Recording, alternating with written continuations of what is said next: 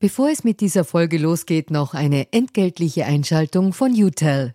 Wie ihr als treue Hörerinnen und Hörer unseres Podcasts wisst, steht ganz offen gesagt für Transparenz. Transparenz, Fairness und Ehrlichkeit sind auch für unseren Werbepartner UTEL sehr wichtig. UTEL bietet Cloud-Telefonie und Rufnummern für Unternehmen und lebt das Wort Fairness wirklich. UTEL will nämlich ihre Kundinnen und Kunden durch Service binden und nicht durch Verträge, also sozusagen der Good Guy unter den Kommunikationsdienstleistern. Weitere Infos findet ihr im Internet. Ihr müsst bei der Suche nur den Namen richtig schreiben. Y, zweimal U, hartes T, dann E und L. UTEL eben. Und warum zwei U im Namen? Ganz offen gesagt, das wissen wir auch nicht. Das fragt am besten ein Teammitglied, weil UTEL beantwortet jede Kundenanfrage. Versprochen. Und jetzt zurück zu ganz offen gesagt.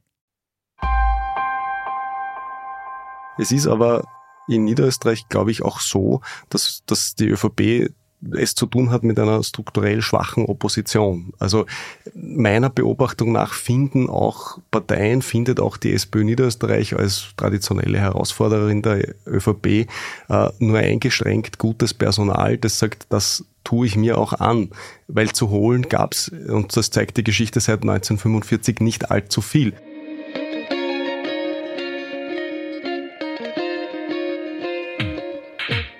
Herzlich willkommen bei Ganz offen gesagt, dem Podcast für Politikinteressierte. Mein Name ist Georg Renner, ich bin Redakteur bei der Kleinen Zeitung und heute spreche ich mit Jakob Winter, Innenpolitikredakteur und Investigativjournalist beim Profil, über unser gemeinsames Heimatbundesland Niederösterreich. Niederösterreich wählt am 29. Jänner einen neuen Landtag. Wir sprechen deshalb über die Machtstruktur der ÖVP in Niederösterreich, die Ausgangslage für die Wahl und was sich nach der Wahl ändern könnte.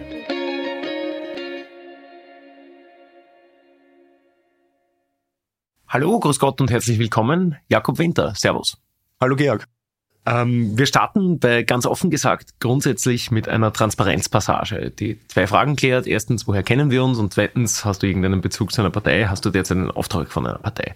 Zum ersten, da ist relativ viel zu sagen. Wir sind beide Niederösterreicher, was für unser heutiges Gesprächsthema relativ wichtig ist. Wir waren zufällig an der gleichen Schule. Wir stammen beide aus St. Pölten, beziehungsweise dem Raum St. Pölten in meinem Fall. Ähm, wir schreiben gemeinsam eine Kolumne im MFG, dem Hauptstadt-Monatsmagazin. Äh, und ja, wir kennen uns natürlich aus dem Feld. Du bist Redakteur bei Profil, ich bin Redakteur bei der kleinen Zeitung. Ähm, Gibt es sonst noch irgendwas, was ich jetzt vergessen habe? Aufträge von Parteien äh, nicht ja. der Fall. Ähm, Berichterstattung über Parteien ganz viel der Fall natürlich in Niederösterreich und was jetzt unsere Bekanntschaft angeht, äh, hast eigentlich alles gesagt. Wir sind beide gerne Niederösterreicher, haben aber beide, glaube ich, auch einen kritischen Blick auf dieses Bundesland und darum wird es jetzt in den nächsten Minuten gehen. So ist es. Ähm, du hast ja für Profil relativ viele Geschichten auch die letzten Wochen über unser geliebtes Heimatbundesland Niederösterreich veröffentlicht, zum Beispiel über die sogenannte Landarztgarantie, die die Frau Landeshauptfrau abgegeben hat, die dann doch nicht so toll funktioniert hat, wie es vor dem letzten Wahlkampf angekündigt worden ist. Du hast äh, über den Rechnungshof damals noch Rohbericht äh, geschrieben über Parteieninserate, der lustigerweise die Parteimedien äh, anonymisiert hat. Ähm, was ist denn eine Anekdote, was ist denn irgendein Ding, das dir einfällt, das illustriert, wie Niederösterreich tickt? Ich kann mich noch ganz gut erinnern, als eine frühe Redakteurin oder ein früher Redakteur, ich muss das da jetzt ein bisschen anonymisieren, der Bezirksblätter Niederösterreich auf mich zugekommen ist. Und dazu muss man wissen, dass ja die niederösterreichische Medienlandschaft jetzt nicht gerade von Pluralismus und Vielfalt strotzt. Für so ein großes Bundesland eigentlich beachtlich, dass es nicht, wie beispielsweise in Salzburg oder Tirol, auch äh, eine niederösterreichische Tageszeitung gibt. In dem Sinne, die sich wirklich auf dieses Bundesland fokussiert mit einem großen politischen Lokalteil auch. Das gibt es so nicht. Das heißt, es spielt sich alles sehr stark in diesem Dreiklang eigentlich niederösterreichische Nachrichtenwochenzeitung, Bezirksblätterwochenzeitung gratis und ORF Niederösterreich. Der ist ja ohnehin gerade Gegenstand von Berichterstattung, äh, von negativer Berichterstattung. Und dann gibt es eben die Bezirksblätter, die sehr wichtig sind als Kommunikationsinstrument für die Politik, weil, weil sie kostenlos an alle Haushalte verschickt werden. Mhm. Und da ist jemand von dort auf mich zugekommen und hat mir erzählt, wie dort unter Anführungszeichen die Berichterstattung läuft. Da wurde einmal beispielsweise an alle Redakteurinnen und Redakteure gemailt von der Chefredaktion, sie müssen ihren lokalen Bauernbundfunktionär quasi in der kommenden Ausgabe abfeaturen. Dazu wurde netterweise auch gleich die Telefonnummer von jedem Bezirksbauernbund Obmann mitgeschickt und dafür war dann in jeder äh, Regionalausgabe eine halbe Seite ähm, reserviert. Inserat vom Bauernbund der ist eben nicht Inserat. Das war redaktionelle Berichterstattung, die offenbar wenn man so will, das ist jetzt aber nur meine Interpretation, möglicherweise mit Inseraten begleitet wurde.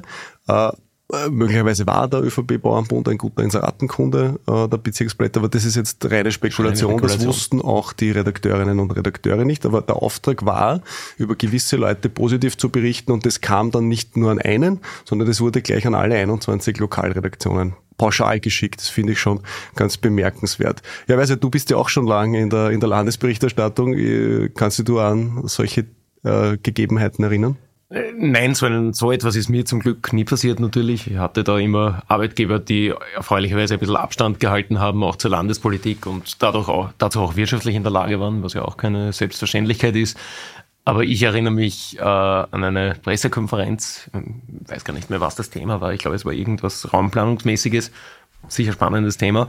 Aber am Vortag hatte ich ähm, in der Presse damals noch, für die als Niederösterreich-Redakteur quasi zuständig war, ähm, einen Kommentar über das Landesbudget, das bevorstehende geschrieben. Ich glaube, es war 2014, ähm, der nicht nur von haltloser Begeisterung getragen war. Also ich habe gesagt, okay, warum machen die so viele Schulden, obwohl sie versprochen haben, eigentlich sollte das Land jetzt schon auf der schwarzen Null sein und, und, und. War kurz gesagt unbotmäßig. Und äh, dann am nächsten Tag komme ich eben zu dieser Pressekonferenz im Millenniumsaal im, äh, im Landesregierungsviertel in St. Pölten, äh, setze mich dort hin und äh, vom Podium, ich habe irgendeine Nachfrage gestellt zur, zur Sache jedenfalls. Es ging ich glaube, es war um die Landesausstellung oder irgendwas, ich weiß gar nicht mehr genau. Und bevor der zuständige Beamte am Podium antwortet, zeigt der Landeshauptmann, damals Erwin Breul, auf mich und sagt, der Herr Renner, ihr erinnert mich genau, der Herr Renner, der denkt sich seine Geschichten sowieso nur immer in der Redaktion aus, ohne jeden Bezug zu dem, was da wirklich im Land passiert. Und hat mir da quasi Quorum Publico betoniert. Ich fand das damals eigentlich mehr unterhaltsam, aber nachher hat immerhin der Landesbeamte ganz äh, seriös nur die Antwort heruntergegeben, die ich für meine, für meine Frage brauchte. Aber es war irgendwie so ein Moment, wo, man richtig gemerkt hat, wie links und rechts die Kolleginnen und Kollegen von mir weggeruckt sind und gesagt haben, oh je, jetzt ist er auf der, auf der Blacklist. War dann aber auf Dauer nicht so. So was passiert bei Pressekonferenzen der Bundesregierung eher selten, muss man so vielleicht dazu sagen. Ich glaube generell, dass das bei Pressekonferenzen sehr, sehr selten passiert in einigermaßen zivilisierteren Ländern. Man muss aber ehrlicherweise sagen, das war auch eine Ausnahme, ist mir auch sonst sehr selten passiert, dass ich so in der Öffentlichkeit betoniert worden bin. Worüber ich mit dir eigentlich gerne reden möchte, ist unser Niederösterreich ein bisschen für Nicht-Niederösterreicherinnen und Niederösterreicher zu erklären. Zum einen würde ich gerne wissen, was macht dieses Bundesland aus? Wieso hat die ÖVP dort so eine Sonderstellung, ihre letzte verbliebene absolute Mehrheit? Ähm, und in einem zweiten Teil dann wird sich das mit der bevorstehenden Landtagswahl am 29. Jänner ändern oder wird das weitergehen? Also, ja, warum ist Niederösterreich, wie es ist? Glaube, dafür gibt es viele Gründe. Wenn wir jetzt mal historisch beginnen, Niederösterreich ist ein Agrarland, das heißt äh, sehr viel Landwirtschaft. Landwirtschaft klassisch Bauernbund dominiert, Bauernbund klassisch eine ÖVP-Domäne. Das ist einmal die erste und einfache Erklärung. Es ist nicht besonders urban Niederösterreich. Äh, da werden jetzt meine Freundinnen und Freunde, die zurück nach St. Pölten gezogen sind, vielleicht widersprechen. Aber es ich gibt auch. eigentlich keine einzige Stadt, die äh, über 60.000 Einwohnerinnen und Einwohner zählt. Also es gibt schon einige urbane Räume, aber in Summe keine wirklich große Stadt und in Summe eben sehr viel Fläche und sehr, ist ein sehr kleinteiliges Bundesland. 573 Gemeinden. Die kleinste Gemeinde hat bei der Bundespräsidentschaftswahl 61 Wahlberechtigte gehabt. Das ist Großhofen ähm, in, im Machfeld. Und ich habe mir das angeschaut, die haben 13 Gemeinderatsmitglieder. Das heißt, die Chance, dass man in Großhofen Gemeinderat wird in Niederösterreich, die liegt bei 21 Prozent. Anders gesagt, man muss sie wahrscheinlich schon wegducken, dass man dort nicht reinkommt. Die ÖVP hat übrigens dort 12 von 13 Gemeinderäten. Und das macht es natürlich kleinen Gruppierungen, neuen Parteien, ich denke jetzt an die Neos, aber auch die, die Grünen, die noch nicht seit 1945 überall Zeit hatten, Parteistrukturen aufzubauen, natürlich schwierig, bei 61 Wahlberechtigten einen zu finden, der sich auch hinstellt und sagt, ja, ich kandidiere für auch eine kleine Liste, ist natürlich schwierig. Und der ÖVP muss man sagen, gelingt es sehr gut, in allen Gemeinden, in wirklich allen Gemeinden bei Gemeinderatswahlen zu kandidieren. Die haben ja wirklich bis ins mhm. letzte, mhm. bis in den letzten hintersten Winkel auch Funktionärinnen und Funktionäre Funktionäre. Das steht nur symbolisch für die Schlagkraft. Angeblich, das sagen sie selbst, das lässt sich für uns von außen nicht überprüfen, haben sie allein in Niederösterreich mehr Parteimitglieder als die SPÖ in ganz Österreich. Das verkünden sie jedenfalls intern ganz stolz. Also das zeigt schon ein bisschen die Schlagkraft. Und dann, aus meiner Sicht, ist natürlich auch das Wahlsystem und das Proportsystem, so wie sich die ÖVP Niederösterreich als regierende Partei hergerichtet hat, eines, das sagen wir mal, mehrheitsfreundlich ist und mehrheitsfördernd ist, nämlich auch das auch von dir oft beschriebene und berichtete Person sticht Parteiprinzip, das in Niederösterreich gilt. Vielleicht darf ich das ganz kurz erklären. Äh, kann man, kann man ja. ganz kurz nochmal zurückdoppeln? Ich ja. würde ganz gerne auf diese Kleinteiligkeit ja. und die, die Fläche gerne. des Landes kommen und über das Wahlsystem nachher ein bisschen weiter, äh, weiter ausführen. Jetzt sind diese Ausführungen total nachvollziehbar. Aber trotzdem, wir haben ja eine relativ große Stadt, nämlich Wien, in, in, im Herzen quasi unseres Bundeslandes.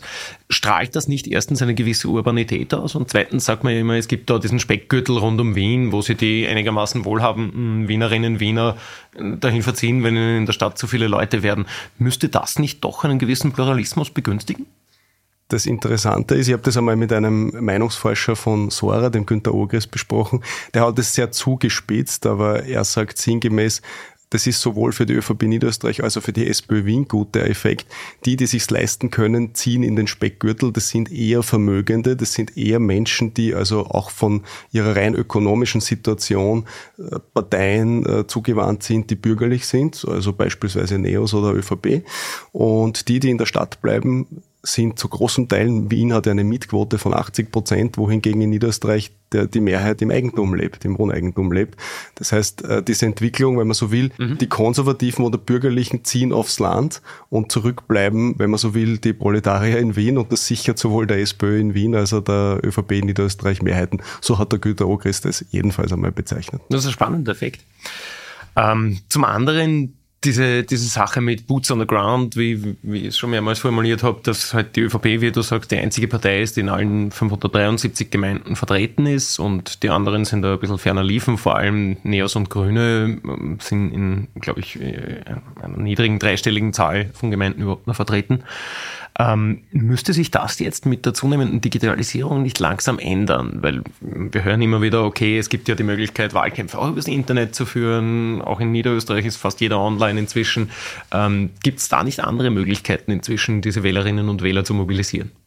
Anzusprechen auf jeden Fall. Ich finde äh, wirklich beeindruckend, was in dem Zusammenhang eigentlich den Präsidentschaftswahlkampf Irmgard Gries, sie würde es jetzt gar nicht politisch werten, aber rein von ihrer Verbreitung, die hat ja bei weitem nicht alle Bundesländer und alle, schon gar nicht alle Bezirkshauptstädte durchgetourt mit einer großen, mit einer großen Tournee, wie man das machen würde in Wahlkämpfen, sondern sie hat einen sehr, sie sehr erfahrenen digitalen Campaigner engagiert und hat eine sehr interessante Digitalkampagne gemacht. Und wenn ich mich richtig erinnere, hat sie es ja geschafft, als Kandidatin wirklich in jeder Gemeinde Österreichs eine Stimme zu bekommen.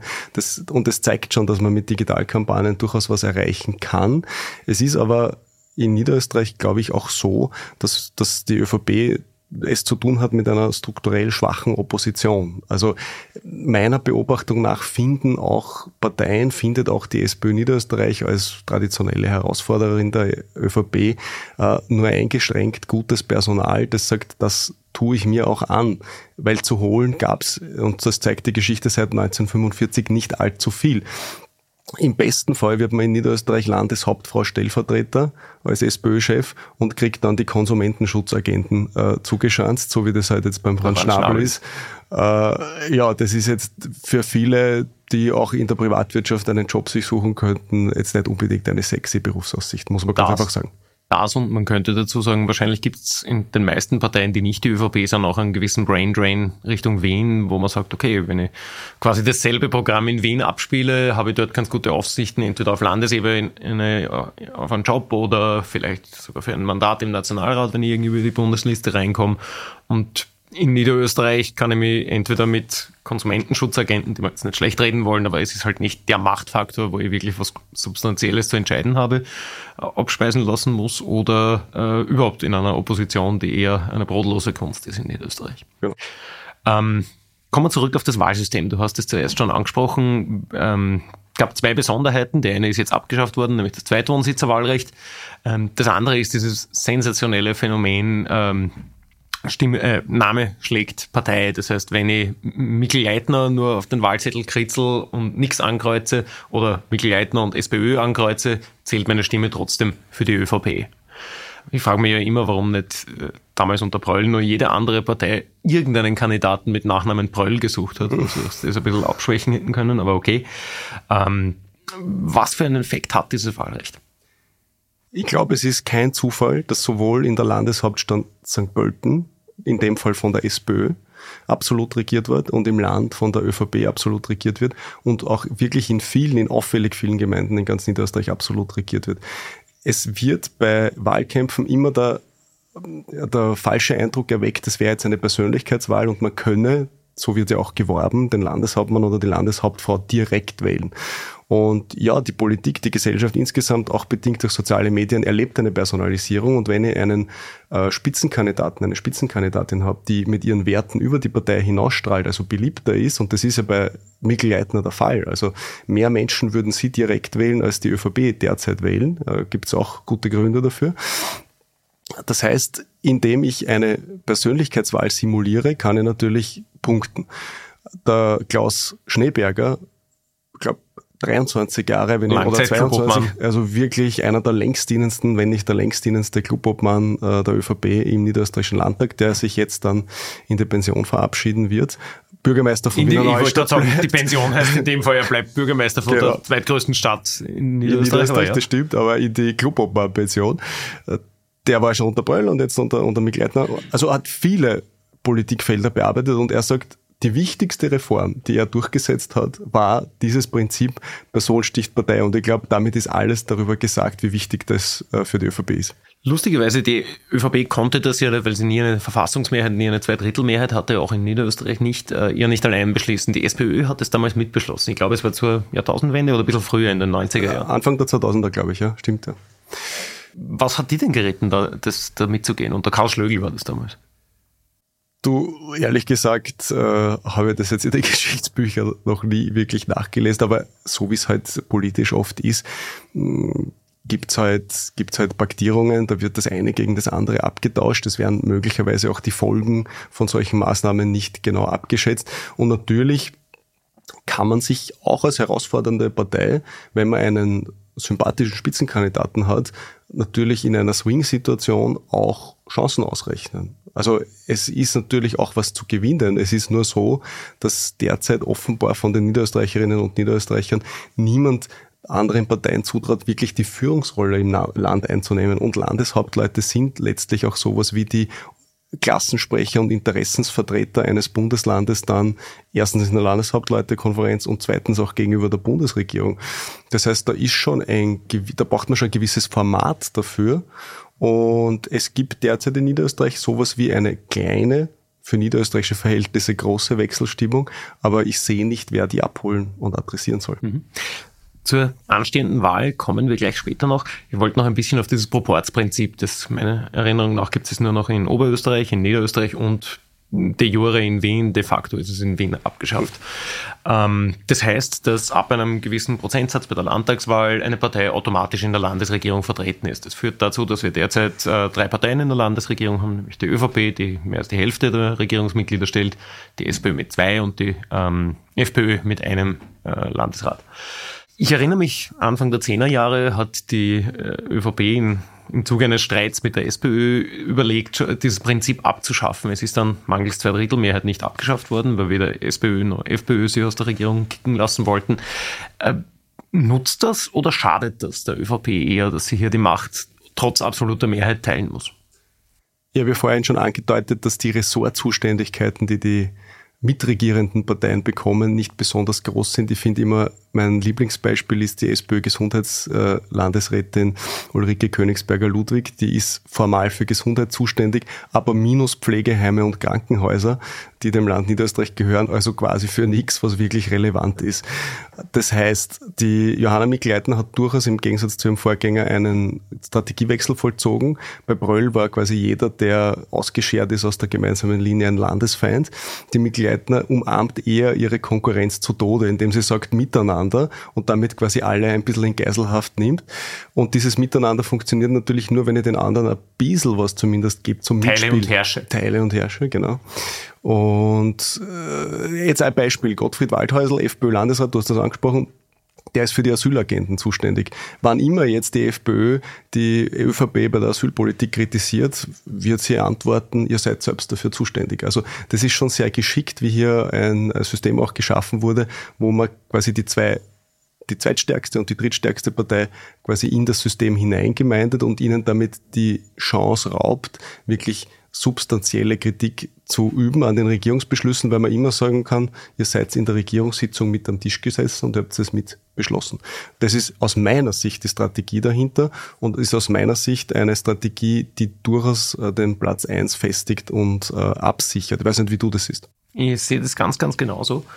Ähm, ein anderes Thema, über das ich gar, äh, noch ganz gern sprechen wollte, du hast es selbst in der Einleitung schon angesprochen, die Medien. Wir haben die letzten Tage und Wochen sehr viel über die Medienlandschaft in Niederösterreich, die, wie du richtig sagst, nicht von überbordendem Pluralismus getragen ist, äh, gelesen, gehört etc. Ähm, ich frage mich oft, und das ist durchaus auch eine Selbstanklage, ob wir Medien, die jetzt nicht unmittelbar diesem niederösterreichischen Medienuniversum angehören, sondern von außen drauf schauen, nicht ähnlich wie die Parteien in Niederösterreich, die nicht die ÖVP sind, zu sehr auf formale Fragen wie Korruptionsvorwürfe, wie diese strukturellen Fragen, wie sind die Medien in Niederösterreich organisiert etc. schauen, statt auf das, was die Landespolitik eigentlich macht. Und da würde mich deine Meinung dazu interessieren, wie wir, wir reden jetzt kaum zum Beispiel über Hausnummer niederösterreichische Raumordnung oder äh, niederösterreichische Abfallwirtschaft oder ganz viele Themen, für die die Bundesländer zuständig sind, die Organisation der Krankenhäuser etc. etc. Ist das vielleicht ein, sowohl aus Lesersicht als auch aus Bürgersicht ein, ein strategischer Fehler? Ich beobachte das ja generell im Journalismus, dass es sehr viel Politik, Politik gibt und immer weniger inhaltliche Geschichten, die sich auch mit einer Sache im Detail auseinandersetzen. Also sehe das durchaus auch auf der Bundesebene problematisch, aber in Niederösterreich geht es ganz besonders ab, weil zum, also es ist, es kann ja nicht sein, dass es dann Wiener Journalisten von einem Nachrichtenmagazin braucht, um nachzuprüfen, ob ein fünf Jahre altes Versprechen, nämlich jenes der Landarztgarantie, ob das geholfen hat, nicht geholfen hat, wie vielen Gemeinden damit äh, unter die Arme gegriffen wurde und warum es, wie in meiner Geschichte eben das Ergebnis war, warum es nicht funktioniert hat. Weil hätte das vor drei Jahren irgendein Landesmedium gemacht oder ein anderes Medium gemacht, dann könnte die Landespolitik schon viel länger darüber diskutiert haben, was andere Lösungsansätze wären für diesen Landärztemangel. Der ist ja evident, dass es die Medizinerinnen mhm. und Mediziner nicht gibt. Also ich glaube, das, das, das wäre sinnvoll. Allerdings wir mit unserem Wien-Fokus, wir können natürlich auch nicht alle neuen Bundesländer gleichzeitig bearbeiten und äh, jeder von uns hat so seine Spezialgebiete und, und Lieblinge. Es ist ja auch im Burgenland so, dass es dort keine Tageszeitung gibt. Ne? Auch dort sollten wir hinschauen. Äh, wenn in Tirol in der Causa Ischgl Failmanagements passieren, auch dort sollten wir hinschauen. Also wir können leider nicht überall gleichzeitig sein. Ähm, aber ich bin ganz bei dir. Fokus auf inhaltliche Themen wäre wichtig und ich sehe zu 100 Prozent so, dass der Lesermarkt das auf jeden Fall gutieren würde. Mhm. Während wir diesen Podcast aufnehmen, sind wir noch im Frühstadium des Wahlkampfes, kann man glaube ich sagen. Ähm, was ich bisher an Plakaten gesehen habe, auch von der Opposition, lässt mich jetzt eher darauf schließen, dass es auch da wieder sehr viel um dieses System ÖVP gehen wird und mm, wenn man jetzt die anderen Parteien hernimmt, nicht so sehr um tatsächliche Inhalte. Zum Beispiel jeden Tag in der Früh fahre ich am SPÖ-Hauptquartier in St. Pölten vorbei, da hängt momentan ein Riesenplakat, das Mikl Leitner neben Kurz und Sobotka herstellt, mittlerweile einer Ex-Bundespolitiker, um da eben diesen Bezug zu den Korruptionsvorwürfen mhm. herzustellen, statt zum Beispiel irgendeinen eigenen Inhalt zu plakatieren. Genauso der, der ähm, FPÖ-Spitzenkandidat äh, Udo Landbauer, äh, dem quasi die Mikl Leitner über über, über die Schulter lacht und wo der Vorwurf eben ist, okay, die ist zu nah an der Bundespolitik dran, etc., statt wieder ein eigenes Thema zu setzen. Ja, wird man mit sowas viel Meter machen, glaubst du? Wie, wie schaut denn da die Perspektive für die Wahl aus? Bei der FPÖ kann ich diese Strategie bis zu einem gewissen Grad nachvollziehen, weil sie ganz klar auf Protestwählerinnen und Protestwähler abzielt. Das heißt, Kritik an den Etablierten ist bei denen quasi schon Teil einfach der eigenen Marke. Bei der SPÖ verstehe ich die Strategie zugegeben nicht ganz, weil sie ja aus ihrer Historie heraus und aus ihrem Eigenanspruch heraus eigentlich den Anspruch auf Platz 1 stellen müsste, wenn sie da ernsthaft ins Game will. Das wissen ja viele nicht, aber nach dem Zweiten Weltkrieg war das eine relativ knappe Partie, weil die, die Industriestädte, vor allem rund um Wien, aber auch in den manchen Tälern, sehr stark rot gewählt haben. Genau. Also es auch um die Wende hin zu, zu, zu Erwin Bröll, als der Landeshauptmann wurde, war nicht klar, ob das Land aus ÖVP-Sicht, das Kernland, vielleicht sogar verloren geht. Er hat es dann, wie wir wissen, äh, sehr intensiv in die andere Richtung gedreht und, und die Opposition äh, klein gehalten und äh, klein gemacht auch. Ähm, so, jetzt bitte nochmal deine Frage. die Frage war, du, du hast angefangen damit, du verstehst die SPÖ-Strategie ah, nicht ganz, wo, äh, genau. da auf eher diese formalen Themen, wenn du das jetzt mal so formuliert zu setzen. Also sagen wir so, man sieht, dass sie, dass sie den Versuch unternommen haben. Bei der Teuerung hat Franz Schnabel versucht, Akzente zu setzen. Sie haben versucht, Akzente beim äh, Kindergarten und Kleinkinderbetreuungsausbau zu setzen. Ihr Problem ist eines, dass äh, die Johanna Mikleiten auf solche und die, die Mehrheitspartei ÖVP auf solche äh, Akzente vorbereitet war und eigentlich schneller diese Themen abdeckt. Also sie hat selbst einen Energiebonus, einen Stromkostenzuschuss beschlossen. Sie hat selbst den Ausbau der Kinderbetreuungsheime angekündigt. Das heißt, da bleibt eigentlich den äh, konkurrierenden Parteien relativ wenig Raum, eigene Themen zu setzen. Und deshalb sehen die wohl ihr einziges Heil nur mehr darin, äh, auf die Fehlleistungen der ÖVP hinzuweisen. Aber wie gesagt, wenn man einen Swing erreichen will, und in der jüngeren Vergangenheit hatten wir Salzburg und, und die Steiermark, die, die einen politischen Wechsel sogar in beide Richtungen mhm. erlebt haben, dann braucht man erstens eine Person aus meiner Sicht, der dieses Amt, nämlich jenes des Landeshauptmanns, der Landeshauptfrau auch zugetraut wird und eigene Themen, eine eigene glaubwürdige Position auch wirklich äh, eine bessere Politik zu machen in relevanten Themenfeldern. Und ich habe schon angesprochen, da gibt es derzeit wenig Raum für Bewegung für die Parteien und eben auch der FPÖ wird wenig Raum gegeben, wenn man sagt, ihr seid für Asyl selbst zuständig und habt es nicht geliefert. Das ist natürlich eine verkürzte Darstellung, weil relevante Entscheidungen in dem Bereich in Wien getroffen werden. Aber so läuft jedenfalls das politische Game. Mhm. Wenn ich dir so zuhöre, und da schauen wir jetzt ein bisschen in die Zukunft auf die Wahl beziehungsweise das, was nachher kommen mag, klingt das jetzt nicht so, als ob das niederösterreichische Machtsystem ÖVP besonders stark gefährdet wäre. Ich gehe nicht davon aus, muss ich ganz ehrlich sagen. Also es wird auf jeden Fall ein Dämpfer sein. Und der Dämpfer wird auch mitentscheiden darüber, wie gewichtig das Wort der Johanna Mikl-Leitner in ihrer eigenen Partei weiterhin ist. Ich gehe schon davon aus, dass sie ihre absolute Mehrheit verlieren wird. Aber ob das Minus jetzt bei sieben, acht oder sogar zweistellig äh, in einer zweistelligen Prozentbereich liegen wird, das ist heute noch ungewiss. Und wenn die ÖVP Niederösterreich eines kann, dann ist das Wahlkämpfen, also der Turbo, der wird ja noch gezündet. Insofern halte ich ein Ergebnis, das 40 Prozent aufwärts ist, für realistisch. Es wäre ein massiver Verlust. Aber letztlich, dass dann alle anderen Parteien im Landtag eine gemeinsame Koalition gegen die ÖVP formen, ist unrealistisch, wenn Platz zwei nicht ansatzmäßig an den Platz eins herankommt von den Stimmen. Das kann man erstens schwer demokratiepolitisch argumentieren. Und der zweite Punkt, der dagegen spricht, ist letztlich die FPÖ, mit denen weder die Grünen noch die SPÖ noch die Neos eigentlich wirklich können. Es bräuchte aber alle vier Parteien. Das heißt, wir gehen einmal realistischerweise, auch wenn ich jetzt keine aktuelle Umfrage bei der Hand habe, mal davon aus, dass auch nach der Wahl ein ÖVP-Landeshauptmann, eine ÖVP-Landeshauptfrau geben wird. Gehe ich davon aus, du auch? Ich, ich gehe durchaus davon aus und äh, die, die, die, die, ich glaube auch, wie du sagst, dass die absolute Mehrheit wahrscheinlich weg sein wird ähm, und ein bisschen auf die Frage des Verlusts noch ankommt. Aber wird sich deiner Meinung nach was radikal ändern in Niederösterreich dadurch, dass die die absolute nicht mehr haben? Sie werden schlichtweg dafür, um sozusagen im Landtag eine Mehrheit zu haben. Und für manche Beschlüsse braucht es ja dann doch noch eine Mehrheit im Landtag, mehr Zugeständnisse an den Koalitionspartner, den sie sich dann anlachen. Das könnte in dem Fall die SPÖ sinnvollerweise oder die FPÖ sein, die dann, die wohl, so wie die, wie die äh, Umfragen derzeit ausschauen, als einzige Parteien Sitze in der Landesregierung neben der ÖVP haben werden. Und an die werden sie wohl bei, der, bei dem einen oder anderen Thema Zugeständnisse machen müssen. Das ist ja derzeit nicht der Fall. Und derzeit kann, kann die ÖVP relativ uneingeschränkt regieren. Das heißt, es wird sich ein wenig die Macht verlagern.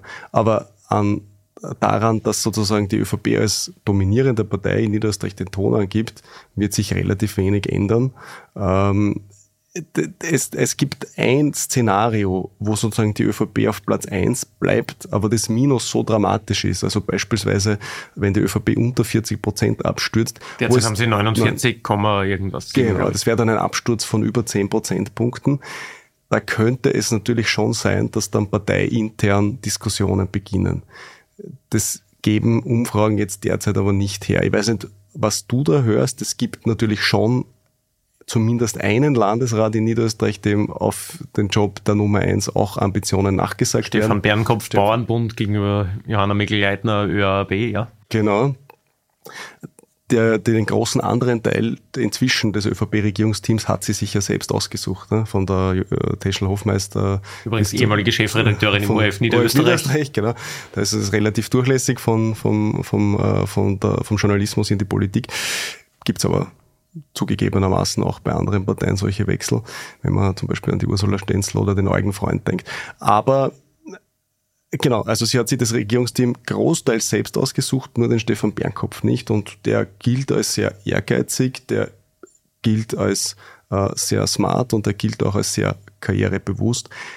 Die Frage ist allerdings, ob sich dieses Fenster bei, für ihn nach dieser Wahl auftun wird.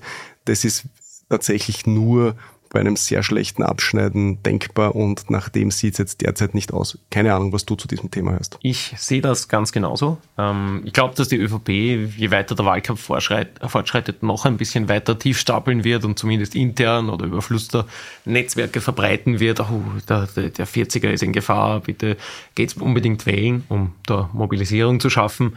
Derzeit schaut es aber durchaus so aus, als würden die irgendwo unteres bzw. Mitte 40 Prozentpunkte landen, nach dem, was ich so höre aus den Landesparteien. Ähm, eine letzte Frage habe ich noch, nachdem die ÖVP Niederösterreich ja ähm, ziemlich stark vertreten ist in der Bundesregierung. Wir haben äh, wir.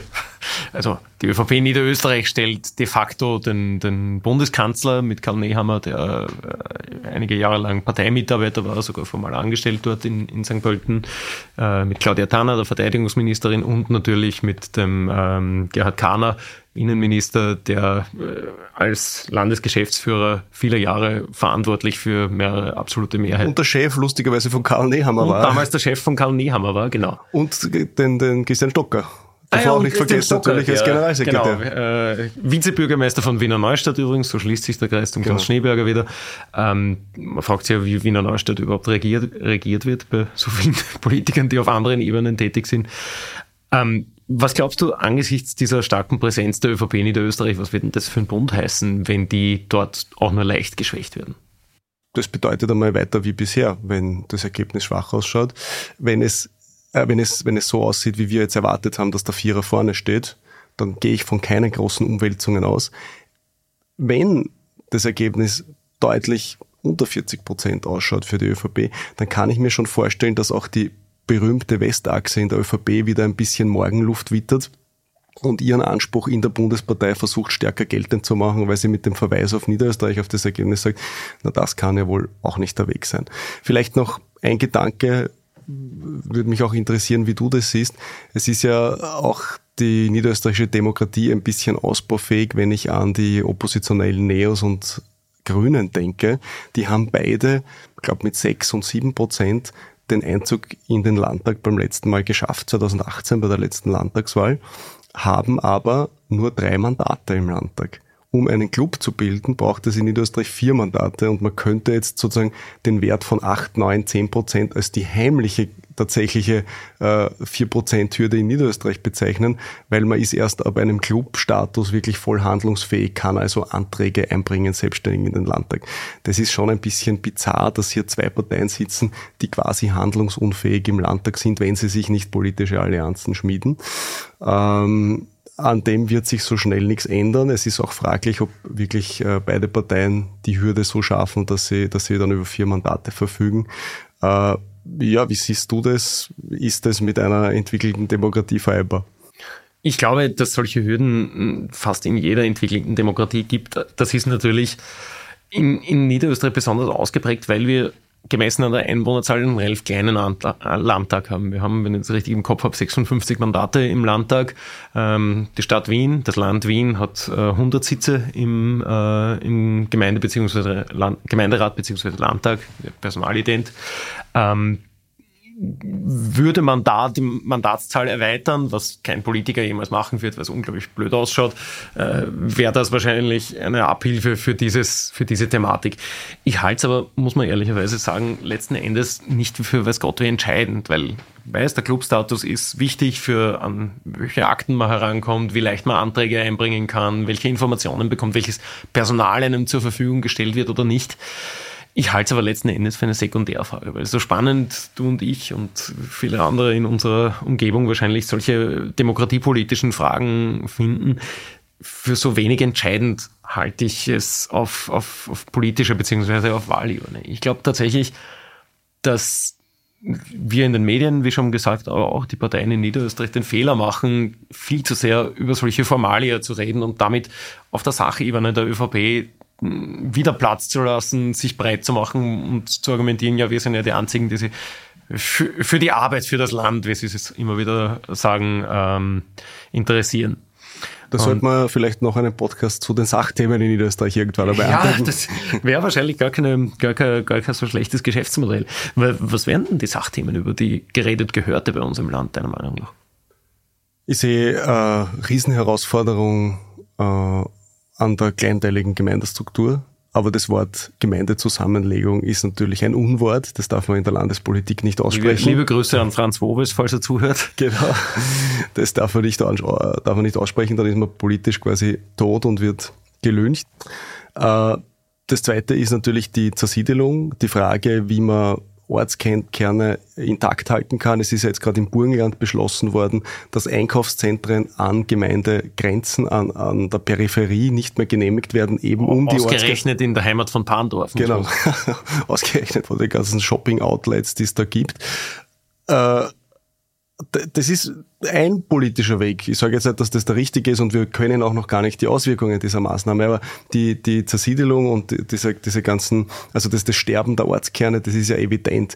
Die Frage des, des Medizinermangels, ja, dass in der Peripherie kaum jemand mehr ordinieren will. Das ist, finde ich, eine total relevante Frage. Die Frage auch der Raumordnung insgesamt Hinblick auf die grüne Energie. Wo darf überhaupt, äh, wo dürfen überhaupt Windräder gewidmet werden, gebaut werden, Photovoltaikanlagen gebaut werden?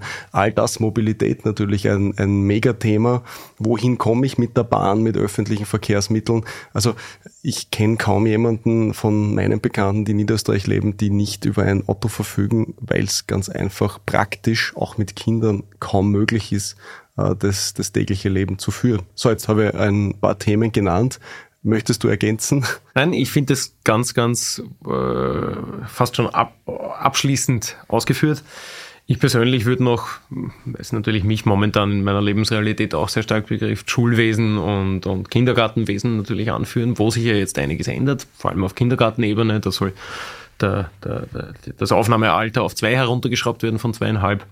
Äh, und beim Schulsystem gibt es ganz viel zu ändern, aber dieses Fass machen wir jetzt lieber nicht mehr auf, weil das Schulsystem, wie wir wissen, zwischen Bund, Ländern und etlichen anderen völlig zersplittert ist in der Zuständigkeit. Jakob, Vielen Dank für dein Kommen. Alles Gute für die Berichterstattung und wir lesen einander im Wahlkampf wieder. Danke dir. Danke dir, Georg. Adieu. Das war unsere heutige Folge ganz offen gesagt. Danke für euer Interesse und wenn ihr sie interessant gefunden habt, bitte empfehlt uns weiter und bewertet uns auf den einschlägigen Podcast-Plattformen positiv. Wenn euch die Niederösterreich-Wahl sehr beschäftigt, dann empfehle ich euch unsere Berichterstattung auf kleinezeitung.at oder natürlich Jakobsberichten auf Profil.at und Faktiv zu folgen. Herzlichen Dank fürs Zuhören, danke für euer Interesse und bis zum nächsten Mal. Adieu.